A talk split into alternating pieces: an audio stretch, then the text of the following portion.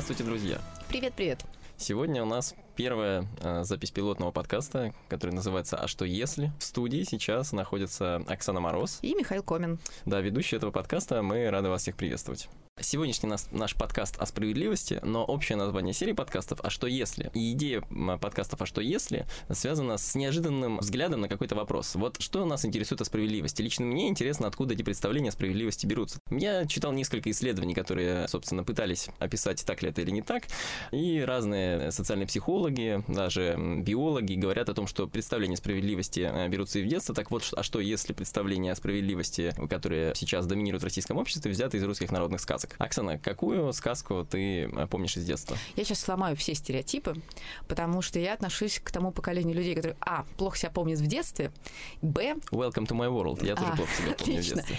И б, считает, что его сформировали книжки, которые скорее относятся к серии библиотек приключений, издаваемых Дед Гизом там в середине 50-х. И там, в общем, сказок русских народных было довольно мало. Там были скорее такие истории для подростков. Хотя, конечно, в них были истоки сказок. И если уж говорить про русские народные сказки, то в основном в голове всплывают э, в авторских вариациях какие-то такие абсолютно классические, традиционные, всякие гуси-лебеди, колобки, э, э, крошки-хаврошки и прочее безобразие, которое в основном остается каким-то следом воспоминаний, потому что сюжетику ты во взрослом возрасте воспроизвести не можешь. И самое главное, остается ощущение, что в сказках-то нет никакого сценария счастья и справедливости, а есть просто какая-то случайность, которая приводит к тому, что все получается. Если случайность равно справедливость, то у меня очень большие вопросы к сказкам. Но случайность равно справедливости — это описание моей жизни примерно. Так вот, я случайно помню некоторые эпизоды из детства, хотя так. в целом э, детства не помню. И вот я помню, что у меня на полке с э, книжками стояла такая книжка, которую очень любила. Она была, она называлась «Золотая книжка сказок». И мне особенно вот э, почему-то запомнился из нее один рассказ, знаю, ну, сказка, рассказ, там очень сложно их между собой отличить. Она была посвящена геройствованием такого человека недюжей силы, которого зовут Валиду. Прекрасно. И знаете, что я помню вот до сих пор об этом э, в Валидубе. Во-первых, то, что у него были два друга, которые в русском переводе, э, я не читал другого, но в русском переводе называются «Гни железо» и э, «Ломай камни». В общем, они такие были три силача, которые думали, чем себя занять. И, значит, когда они думали об этом, они просто шли в одну из сторон, там, на север, на юг, на запад, на восток по очереди. И, в общем, когда они шли, встречали, например, людей, которые попали в беду. Например, там была история, когда они сказали человеку, который вот сломалась у него повозка, там застрял в какой-то ямке, типа, давай мы тебе поможем, но за это ты нам дашь столько зерна, сколько мы можем унести. В общем, да, они говорят, окей, да, они без проблем вытащили эту телегу, значит, там поравняли коней, э, так, чтобы они дальше прямо шли. Говорит, ну хорошо, теперь расплачивайся с нами. Они говорят, окей, расплачивайся. Ну, тогда, в общем, мы унесем все зерно. В общем, они внесли все вот зерно, да, и, в общем, человек расстроился, да. И это вот такое представление о справедливости довольно в каждом эпизоде этой сказки было. Чего я вот в детстве меня поражался. Думал, а вот как так выходит? Вот если ты сильный, это значит, что ты можешь, если у тебя есть права такие, договориться с кем-то, используя используя свою тайную знание о том, что ты сильный, потому что оно не очевидно. Выглядели они как обычные парни такие. Ну, может быть, крепкие, но, в общем, как обычные парни. Ты можешь, значит, в общем, по факту немножечко обмануть человека и воспользоваться, в общем, таким своим э, сокровенным правом. Мне кажется, что это очень, конечно, на меня повлияло, потому что не потому что я, значит, обманываю других людей, значит, каким-то образом вступая с ними в коммуникацию. Нет, но это, в общем, соответствует, как мне кажется, представлению справедливости, такому либертарному представлению справедливости mm-hmm. о том, что все, что, в общем, ты можешь добыть в рамках какого-то достигнутого договор... достигнутых договоренностей, то тебе нужно добыть. Но вопрос заключается в том, всегда ли фольклор или сказка предлагает именно такую модель справедливости. Да, и кажется, что далеко не всегда. Вот кажется, если мы посмотрим на какие-то другие русские народные сказки, что они, они устроены немножко по-другому. Вот, например, как устроена сказка... Колобок. Колобок, да. Ужасно.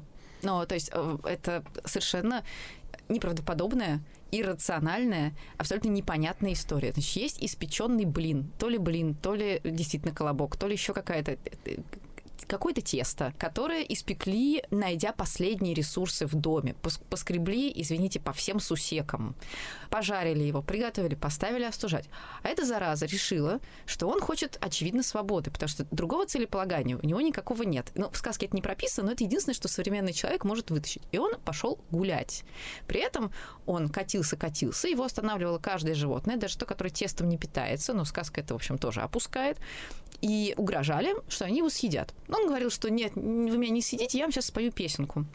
пел песенку, и все лопухи, зайцы, волки, медведи, все его отпускали, пока он не добрался до главного мерила справедливости, а именно до лисы. Такой смышленый был э, парнишка, э, если это парнишка. Ну, очевидно, вот. в мужском роде там, как обычно, по умолчанию, естественно, патриархальная культура, о чем мы говорим. Еще долго на протяжении э, многих серий подкастов мы будем встречать про феминистические выражения Таксана Мороз. Это было первое, я прошу отметить.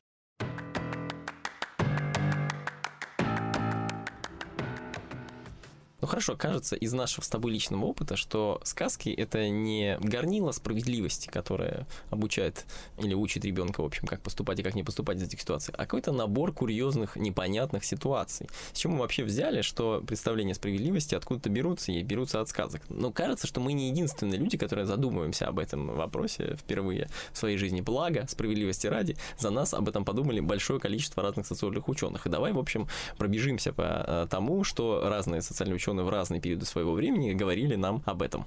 С удовольствием. Вот, значит, разные античные философы, ну, в частности, Аристотель, да, они считали, что у каждого существа, объекта и даже того, что можно назвать, есть некоторое предназначение, да, такое своеобразное учение о телеологии. Есть некоторое предназначение, идея, то, что называется, вот, э, для чего все, в общем, э, рождены или э, существуют на Земле, или там не только на Земле. Соответственно, главное, к чему нужно стремиться, к тому, чтобы это предназначение реализовалось. Справедливо то, что действует согласно этому предназначению. Для чего нужен стол? Для того, чтобы, в общем, за ним писали. Он служил служил некоторой подставкой, помощью, да, для того, чтобы ты там, в общем, использовал его в каких-то таких э, своих бытовых целях. Для чего нужен стул? Для того, чтобы на нем сидишь. Ну и так далее. И справедливо, в общем, а, или, например, для чего нужен философ? Вот, ну, что говорил чтобы Аристотель? Управлять. Это Платон говорил. И такой поздний Платон, с которым не то чтобы Аристотель согласен. Помнишь что знаменитую картину, где а, Аристотель держит палец вверх, а Платон палец вниз? Да. Вот, вот это их спор ровно о, о предназначении философии. Так вот, справедливо то, что то, каким образом нужно поступать с предметом, если, по, согласно его предназначению. Вот это является справедливым. Потом это дальше некоторым образом трансформировалась. Вот, например, в христианской традиции э, и в христианской э, схоластике, которая, кстати, заимствовала очень много от Аристотеля, да, идея в том, что все должны жить согласно некоторому предначертанному, но предначертанному уже не просто естеством вот этого предмета или существа, о котором мы говорим, да, а предначертанному Богом согласно определенному порядку. То есть, если ты родился условным крестьянином, твоя задача работать. Если ты родился, ну, как бы вырос в семье священника, скорее всего, ты будешь священником, твоя задача, в общем, молиться Богу и отпускать грехи всех остальных смертных. Если ты родился королем, твоя задача править и ни в коем случае, конечно, не отрекаться там от короны, не вступать в, сомнительные браки с принцессами, ну и, в общем, не, не делать того, что, кстати, обычно в сказках происходит. Но дальше же эта история развивалась, и представление о том, откуда берутся истоки справедливости, развивается. Вот, например, есть подход Фуко. Мне кажется, ты больше об этом знаешь, Оксана. Ну, подход Фуко, он очень удобный, его сейчас активно используют именно потому, что Фуко в течение своей жизни, под конец своей жизни особенно, продвигал одну очень простую вещь. Мы все живем в ситуации тотального насилия. Все, что с нами происходит, это насилие одних над другими, и мы эти роли постоянно меняем. Вообще все наше существование пронизано микрофизикой власти. Но поскольку мы вроде как устойчиво существуем, последние, по крайней мере, некоторое количество, ну, для Фуко, наверное, десятилетий, то мы транслируем наши представления об этой устойчивости через институты, через институты, которые эту микрофизику насилия поддерживают. Фуко и Жижик, который в свое время довольно сильно суммировал то, что он говорил в книжке о насилии, в общем, уничтожили, на самом деле, представление о справедливости просто потому, что они не оставили возможности для выбора. Потому что даже когда мы сейчас, например, а, обращаемся к Фуко как к человеку, который как раз рассказал про то, что все есть насилие, и с насилием нужно бороться, мы ни в его трудах, ни в трудах его последователей не найдем никакого ответа о, том, что будет системой справедливости тогда, когда мы наконец поборем насилие, можем ли мы это вообще побороть. Ну а что значит жить по справедливости по Фуко, вот условно? Что это значит? Это значит, что ты в определенный момент времени как бы перестаешь жить, потому что все а, окружающее тебя дисциплинирует тебя, и ты, в общем, не свободен в своих выборах с одной стороны, с другой стороны, как только ты бросаешь ему вызов, ты сам становишься этим властвующим субъектом, который навязывает другим правила игры, потому что ты влияешь на них вне зависимости от того, в общем, слушают они тебя, не слушают, неважно, но ты влияешь просто своим воздействием на этот мир. Вот как бы грустная картина мира, которую нам рисует Фуко, выглядит именно так. Это значит, что никакой справедливости по Фуко, в общем, по факту не существует, потому что ты ее не можешь добиться. Ну, существует много квазисправедливостей. Квазисправедливостей — это тех, тех условных равновесных порядков, в которых все да. и, и держатся. Да. Да. И идеал как раз, чтобы было много сообществ со своими представлениями о справедливости, чтобы они конкурировали и в конкуренции договаривались друг с другом. А дальше подключается, например, концепция какого-нибудь Юргена Хабермаса, который говорит, что диалог возможен только между теми, кто познает себя как субъектов, то есть принимает себя как равных, и, и поэтому, если есть много сообществ, у которых есть представления разные о должном, э, и они признают друг друга, то можно создать действительно равновесную ситуацию. Но э, концепция Хабермаса — это такая идеалистическая история, на которую нападают в том числе и другие политические философы, потому что это нереализуемо на практике. Но если вернуться к фольклору и к сказкам, то а, она очень четко противоречит в разных параметрах тому, что утверждалось что в архаических обществах, что в последующих каких-то социальных структурах. Потому что здесь мы говорим об очень понятном институциональном устройстве э, и институциональном понимании того, что такое справедливость. А там мы говорим явно о чем-то другом, э, меньшей зарегулированности, хотя и с нашей точки зрения, или даже, не знаю, с какой-нибудь э, точки зрения постхристианской или квазихристианской, это тоже не о справедливости, не о морали, а о каких-то других нормах совместного сосуществования. Да, ну вот если возвращаться к сказкам, то не очень понятно, в каких из них может воспитываться э, представление справедливости. Но что нам об этом говорят какие-то люди, которые специализируются на этом? Я знаю, Оксана, что ты поговорила с таким человеком. Да, я поговорила с Александрой Архиповой, она доцент Центра типологии и семиотики фольклора РГГУ и э, человек, который ведет группу мониторинг актуального фольклора и, соответственно, изучает как какие-то традиционные архаические представления, так и современный городской фольклор и видит, как одно перетекает в другое. Мне кажется, это очень интересно. Давайте послушаем.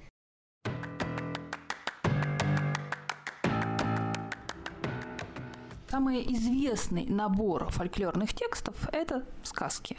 В волшебных сказках, которые формируются э, последние тысячу лет, а будем более честны, на территории Евразии в последние 500 лет хорошо формируются, э, есть так называемый непрямой Дальше два плохих сложных слова – рецепрокный альтруизм, то есть возвратный альтруизм. И вся справедливая сказки строится за счет этого. В известной сказке идет девушка по лесу, видит э, яблоню, на которой висит много яблок, она просит, э, яблоня просит ее помочь, девушка убирает яблоки из дерева, а потом добрая яблоня помогает э, девушке. Девушка на самом деле не знает, что яблоня ей поможет, но только за счет ее помощи, э, как правило, добрая бедная падчерица спасается от своей э, злой мачехи.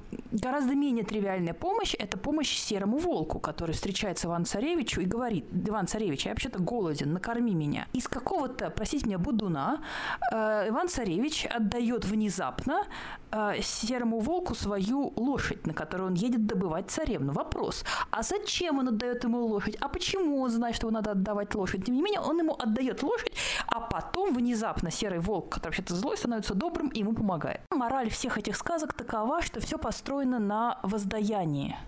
Однако существовал другой жанр фольклора – который очень плохо переводим на язык другого этноса. Это прежде всего эпос. Почему он плохо переводим? Потому что он привязан, это, как правило, поэтический текст со сложной структурой, его э, очень сложно исполнить, и были специальные люди, которые исполняли. Эпос хранил другую мораль. Там, на самом деле, вот этого вот блаженного и непрямого рецепрокного альтруизма э, с яблоней яблочкой там на самом деле не было. Там на самом деле мораль нападает надо отбиваться. Угроза идет к нам, сейчас мы ее порубим в капусту. И там э, совсем нет вот этих вот идей, устанавливая отношения со всеми, потому что ты не знаешь, кто завтра тебе поможет. Это совсем другая история. Понятие мораль и справедливость – это слова, которые ну, бессмысленно применять к культуре средневековой 16 века или к XI веку или там, к V веку. Потому что, как правило, люди очень редко мыслят в таких абстрактных терминах. Мы на самом деле не знаем, как, как эти люди мыслили. Сказка учит очень конкретным жизненным принципам. Вот сказка учит принципам дарообмена, а как раз эпос учит правилам око за око. Если на, если на нас нападают, то мы будем отвечать. Но если так вот в целом говорить про это. А, но это не абстрактные категории. Это то, что человека создает комфорт то, что он должен поддержать любым способом в своей деревне. В этом смысле, если мы так посмотрим с этой точки зрения, то классическая волшебная, инд, волшебная индоевропейская сказка – это такой классический рассказ про такой социальный, архаичный социальный лифт. Ты можешь быть э, лентяем, который лежит на печи всю жизнь, сопли до полу, попа голая, как описывается Эмилия. Э, у тебя старшие умные работящие братья, ты вообще ничего не можешь. Но выигрываешь ты за счет того, что ты соблюдаешь некоторые правила, а старшие братья по каким-то причинам не соблюдают. Ты соблюдаешь правила жизни в общине. Второй тип текста, в которых все зациклено на истории успеха. Это как раз классический так называемый военный эпос, где сначала тебе долго рассказывают про историю успеха героя или историю неуспеха. Вспомним былины Белье Муромца, самые известные. Сначала он был инвалидом, и э, с инклюзивом там было как бы сложно, и он лежал парализованный на печи. И все над ним издевались и смеялись. Это классическая такая американская история неуспеха. Потом он встает, магическим образом исцеляется, и дальше становится героем и отправляется, то есть он отправляется на службу к князю и постепенно становится героем. Это история успеха. То есть он он добивается того, кем он стал, благодаря личному успеху. Это история, характерная для военизированных эпосов, где есть социальное, в культуре, где есть какое-то социальное расслоение, где, как правило, есть дружины, и где есть, как правило, какая-то военная движуха, по крайней мере, на фронтирах у мирных э, земледельцев, живущих небольшими группками, как правило, эпоса в таком виде нет. Эти две модели, они до сих пор существуют, и они конкурируют между собой в массовой культуре, которая далеко вышла за пределы, э, ну, как бы волшебной сказки, эпоса, которые сами по себе мало уже кого не интересуют, хотя бы потому, что там очень реалии тяжелые и непонятны.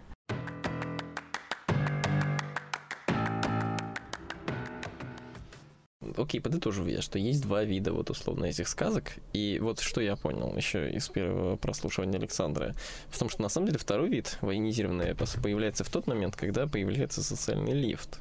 Когда... Да, но это не сказка. Да, это не сказка, но это как бы то, что регулирует дальше твое представление о том, как нужно себя вести для того, чтобы это был классно. Ну, в какой-то степени, да. Вот. А, и, соответственно, после того, как появляется такой социальный лифт в, ли... в виде войны, ты можешь, значит, геройствовать. Но кажется, что дальше это некоторым образом трансформируется. Вот, например, с появлением других возможностей для социального лифта, да, с, ну, там, прежде всего, с появлением классической такой рыночной экономики после а, промышленного переворота. Способ проявить себя и, значит, доказать, что ты такой суперправильный человек и знаешь, что значит э, быть справедливым и, что, и как жить по справедливости, да, становится возможность заработать большое количество денег. Но что здесь важно? Важно, что кажется, что такой как бы воздействующий на подрастающее поколение эпос, тексты, сказки, они гонятся вслед за вот этим представлением о справедливости. Вот, например, всегда поражало меня произведение, которое написал Диккенс, и называется оно «Рождественская история». Диккенс уже, соответственно, жил после промышленного переворота, в эпоху 1830-х примерно годов в Англии, но чуть-чуть позже закончил свое это произведение «Рождественская история». Для нас это не так важно. Важно, что, что в этой рождественской истории написано, что по факту вот тот Скрудж, а, скряга, который, значит, зарабатывает свои деньги на том, что он продает продает гробы, и, в общем, э, в основном там каким-то не очень богатым людям, ну, кто там чаще умирает в этой средневековой, ну, не средневековой, вернее, в Англии после промышленной революции. Скрудж не прав здесь в данном случае. Он, хоть и предприниматель, он не прав, потому что он не делится с другими людьми. И вся эта история про призраков, которые приходят к Скруджу, они говорят, что если ты справишься, если ты будешь таким благотворителем, меценатом и так далее и тому подобное, то ты проживешь больше, чем, в общем-то, отпущенный тебе год, не доживешь до следующего Рождества ему, в общем говоря, призраки, если ты не начнешь делиться с другими людьми. И это, конечно, попытка захвата этой повестки. И вот он в рождественскую сказку, которая очень стала популярным там произведением, которое зачитывали детям, чаще всего образованным детям, а не образованным детям, как известно, не зачитывали, но тем не менее, стало внушаться, что справедливостью является та ситуация, когда ты делишься с другим человеком, нажитым своим таким вот предпринимательским духом добром. Да, но вообще это еще история про бродячие сюжеты, ну, в смысле про то, что какие-то важные для человечества такие представления, установки, даже несмотря на то, что они немножко меняются с течением времени, например, с изменением а, базовой этической системы, тем не менее воспроизводятся. Да, в этом смысле а, и история, которая там, фиксировал Диккенс, это скорее история про перекодировку. У нас есть какая-то сюжетика, которую мы превращаем в нечто другое, чтобы воспитывать тех, кто займут положение этого Скруджа и, ну, условно, да, возможно. И в конечном итоге они будут вести себя лучше, благороднее с нашей точки зрения. И это хорошо показывает, что, э, опять же, да, история про современные фольклорные представления в очень большой степени опирается на какие-то прежние культурные паттерны. И это означает, что на самом деле может быть не современная, ну, то есть не сказка, вот в том виде, в котором она сохранилась да, сейчас, а какие-то а, представления и объекты массовой культуры оказывают такое воспитательное действие. То есть, может быть, сказка живет в а, каких-то объектах массового производства и массового потребления культурных. Мне очень нравится, например, а, история про то, как Дисней, как держатель сказочной а, повестки волшебного мира мультипликационного 20 века. Владелец ресурса. И владелец ресурса. Владелец ресурса сказок. Да, владелец ресурса сказок. А, по сути, захватывает какие-то старые сказочные истории, понятно, что уже не в их каком-то народном представлении, а пересказанные там, а, не знаю, Шалем Перо, Андерсоном, еще кем-то, а, и потом с помощью своих сценаристов перерабатывает в еще что-то более съедобное для своих потребителей, будь то потребители из 30-х годов или из 90-х. А, и с течением времени там меняется вот этот очень важный содержательный, очень важное содержательное ядро. То, что в сказках могло выглядеть, как, не знаю, дева в беде, damsel in distress, постепенно превращается в такую uh, self-made ну, empowering модель женскую, например, да, потому что в сказке принцесса у Диснея занимает очень важную позицию. Она вся лучше прорисована, чем принц. Вообще это такое ядро сборки впечатлений эм, зрителя. И становится совсем другой. Почему она становится другой? Э, ну, тут не надо строить теорию заговора, потому что меняется общественная повестка. То есть это не значит, что какие-то феминистки, например, приходят и бастуют напротив в Диснейленде, да, но просто общественный климат меняется, и возникает ощущение, что учить надо, наверное, не тому, что нужно лежать в хрустальном гробу и ждать, когда тебя поцелуют, а нужно как-то брать судьбу в свои руки. Из гроба пора выбираться. Да нет, ну, пора, в конце концов, брать и делать. Пора да? воспитывать этих гномов, которые тебя в этот гроб Например, например. Загнали. Тем более, тем более, что история про гномов и история про принца, она в оригинале ужасная, сексуализированная, полностью про абьюз, и ее точно нельзя воспроизводить сегодня, потому что это просто, э, извините, с точки зрения современного модного языка, гипертоксично, гипернасильственно. Да, но тут же что интересно, почему происходит такое переосмысление вот этих классических сюжетов, то, что называешь бродячими сюжетами, да? А потому что это общество изменилось, условно, или потому что есть возможность каким-то образом на это общество воздействовать. Нас, нас же вот это интересует. Но это вопрос о курице и яйце. Мне кажется, что очень важно разговаривать с теми, кто, собственно, смотрит все это и читает, потому что мы так тоже в хорошую позицию встали. Типа, кто-то читает сказки, кто-то смотрит мультики. А было бы здорово услышать такого свидетеля, да, человека, который действительно читает, действительно смотрит, и у него есть какие-то ролевые модели представления о справедливости. Я знаю, что ты с таким прекрасным человеком поговорил. Да, я поговорил с этим прекрасным человеком, его зовут Гога, ему недавно исполнилось 8 лет, и он рассказал мне, что он смотрел последнее время, что он читал последнее время, и кого он считает правильным, в чьи поступки он считает правильным, на кого он хочет подражать.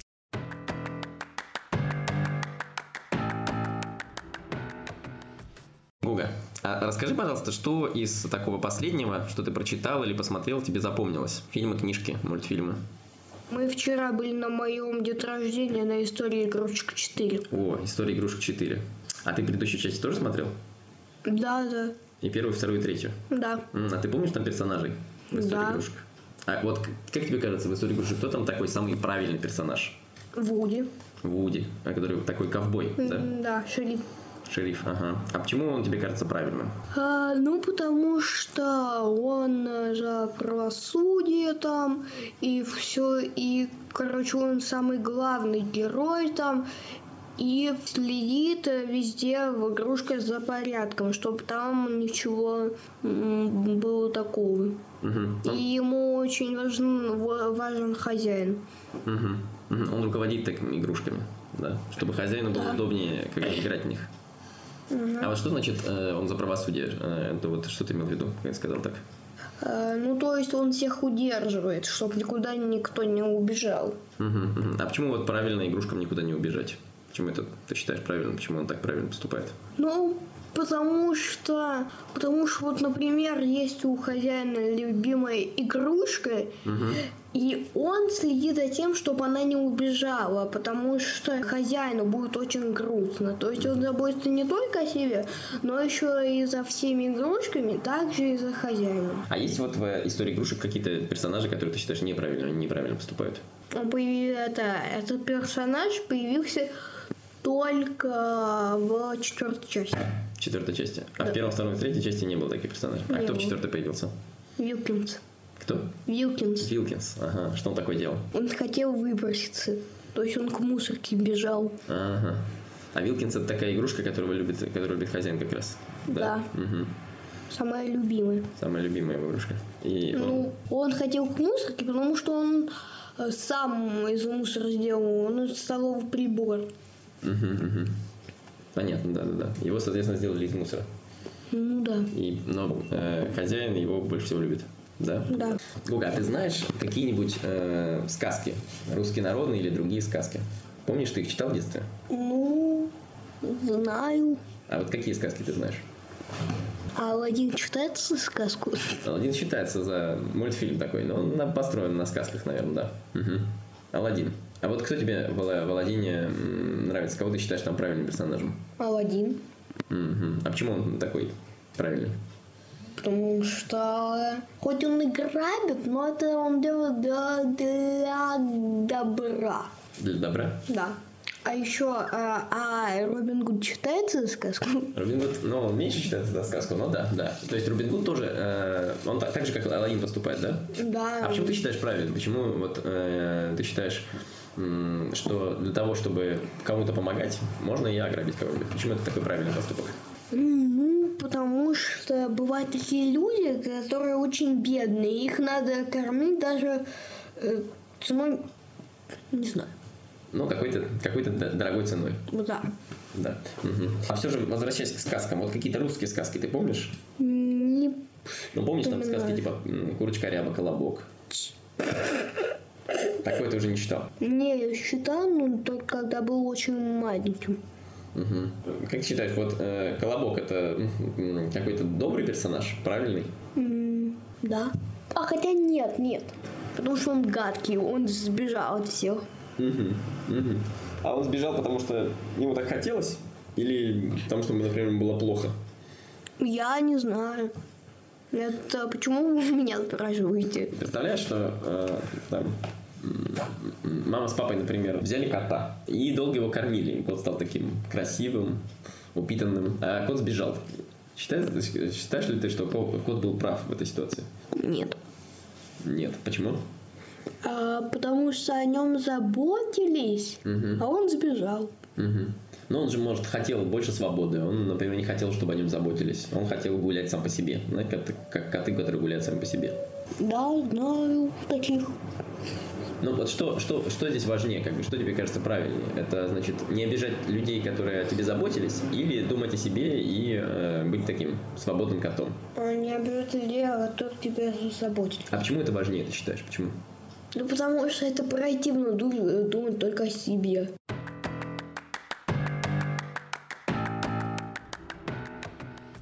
Ну что, по-моему, это очаровательно. Ну, по-моему, это такая живая иллюстрация того, как какие-то архаические нормы, какие-то современные, переплетаясь, порождают удивительное, конечно, и удивительное представление об истоках справедливости, и удивительное представление о самой справедливости. Мне кажется, что вообще эта история игрушек 4 очень, знаешь, такой аристотелевский пример. Почему? Потому что вот в чем предназначение игрушек? В том, чтобы человек с ними играл, Да. ребенок с ними играл. И вот Вуди охраняет спокойствие этого ребенка. Он такой старший над игрушками и, значит, способствует тому, чтобы ребенку было комфортнее с ними играть, чтобы они никуда не девались, чтобы они не потерялись, в общем, чтобы они, в общем, не безобразничали еще параллельно. Но кроме того, есть вот этот вот Вилкинс, это такой специфический персонаж, которого там вот эта э, героиня в последнем эпизоде этой истории игрушек создала из э, там столовых приборов, в общем, собрала как-то их, а, а они уже были выброшены, в общем, и сделала из них очень такое странного человекоподобного существо. И, в общем, она как бы разрушила это предназначение Вилкинса. Он был мусором.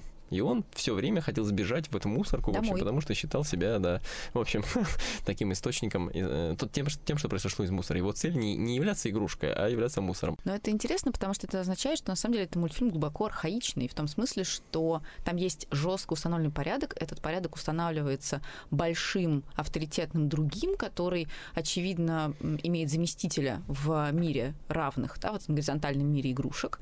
И это такая очень жесткая дисциплинарная модель, где у тебя нет возможности э, бороться за свою самость, а если ты борешься, ты ненормальный. А это добро пожаловать в мир Фуко. Но вот Алладин это какой-то другой совсем пример из его мира, из мира, в смысле, Гоги. Да, Алладин как такой персонаж, который, с одной стороны, делает явно что-то не очень хорошее, в общем, крадет, да, там, обманывает и каким-то образом, в общем, поступает не очень хорошо, да, но при этом, используя эти свои навыки ловкача, храбреца и некоторого мастерства плута, э, воздает это, воздает с этой помощью другим людям какой- какие-то благ. Но это же история про совмещение сразу нескольких моралей. Добро пожаловать в мир Оруэлла. Мир — это война. Это история про то, что в не только в детском сознании, но вообще в сознании современного человека пересекается сразу несколько представлений о справедливости из разных источников, и если они не сталкиваются в реальном каком-то случае, когда человеку нужно, исходя из каких-то установок, да, принимать решения, то они нормально сосуществуют. То есть нормально уважать и считать правом того, кто является носителем власти и устанавливает порядок, нормально при этом считать, что если тебе представляется справедливым нарушить правила, ты это сделаешь, потому что у тебя есть благая цель. Да, ну вот хорошо, допустим, мы видим, что несмотря на то, что есть разные какие-то этические модели в этих мультфильмах и там сказках, которые Гога как-то воспринимает, да, у него сформировалась довольно четкая этическая позиция, что, в общем, эгоистом быть плохо, да, надо быть альтруистом. И надо как, как бы всячески эту альтруистичность в себе пестовать, поддерживать. Так вот, давай подумаем, какие у нас еще есть примеры из э, того, что мы в последнее время смотрели, читали или, в общем, каким-то образом видели из массовой культуры, которые, как нам кажется, будут воздействовать на дальнейшие установки э, людей. Гарри Поттер, Сумерки, 50 оттенков серого. Мне сложно спорить с культурологом, но мне кажется, что сейчас последнее главное в масс-медиа достижение и там большое, наполненное разными этическими дилеммами история, это, конечно, история по Марвеловская, история про Мстителей. Ну, она старая. Э, Это, во-первых. Она старая, конечно, совершенно основана на комиксах, но довольно сильно переработана под современные реалии. Ну да, но с комикс, с ку- культурой комиксов тут все интересно. С одной стороны, они, безусловно, созданы для того, чтобы формировать представление о правильном, и это их создатели постоянно говорят, что каждый раз, создавая новую линейку персонажей, они думали о них как о других, как угнетаемых группах, которые нужно защищать и которые должны приучить людей к терпимости. Да, и там четко видно э, в прогрессе линейки этих персонажей, как они, собственно, начинают вовлекать в, через этих персонажей незащищенные группы. Да. Вот классический пример, который все всегда обсуждали э, год назад, э, это история про Черную Пантеру. Это вообще не самый популярный комикс в свое время был. Не самый популярный. А, не самый популярный персонаж, но, значит, им нужно было снять э, такой комикс для того, чтобы, в общем, вовлечь группу людей, там, афроамериканцев. И вот последний главный эпизод из э, «Мстителей», уж простите, что мы спойлерим, но фильм был давно, это история про то, как Железный Человек превращается из торговца оружием, который для себя, в общем-то, Мгм. создавал и башню, и все время, значит, э, гордился собой, такой, в общем, был абсолютный такой эгоист, в человека, который пожертвовал собой для того, чтобы спасти большую часть вселенной. Именно он отобрал перчатку у Таноса, именно он, э, зная, что, собственно, по факту он погибнет, щелкнул пальцами. Ну, мы, правда, знаем, что поскольку это Марвел, там всегда есть параллельные истории, мы понимаем, что Дауни младшему надоело играть Железного Человека, и мы вполне можем увидеть в этом маркетинговые модели, которые позволяют, например, следующему Железному Человеку быть вообще не мужчиной, все это перезапустить, как это было, например, с Человеком-пауком и так далее. То есть тут очень важно, что комиксы — это такая история, которая может длиться и длиться, вне зависимости ни от чего, его можно 10 раз переигрывать, там всегда есть параллельные вселенные, и поэтому это еще больше работает на трикстерскую модель справедливости. В одной вселенной у тебя одна система справедливости, в другой совсем другая. Они не пересекаются друг с другом, как, например, а, и даже пересекаясь, как, например, а, Люди X и Дэдпул, они порождают совершенно удивительные какие-то несовпадения, и это нормально. Это история про то, что вообще, ну, может быть очень разные справедливости, и нормально, когда они не совпадают. А это, в свою очередь, такая, ну, некоторая культурная, извините уж, шизофрения. Ну, то есть у тебя может быть в одной линейке того, на что ты смотришь, в одной линейке вселенной вообще очень разные поступки. И это нормально. Ну, А это, в свою очередь, работает на то, что нормально быть разным. И нормально э, не быть идентичным себе. Сейчас принимать в качестве нормы вот такую справедливость, завтра вот такую, и не чувствовать, что ты себя предаешь или ты беспринципный. Ну хорошо, Оксана, что мы сегодня из этого подкаста поняли? Вот давай перечислим по пунктам. Раз, два, три. Вот раз.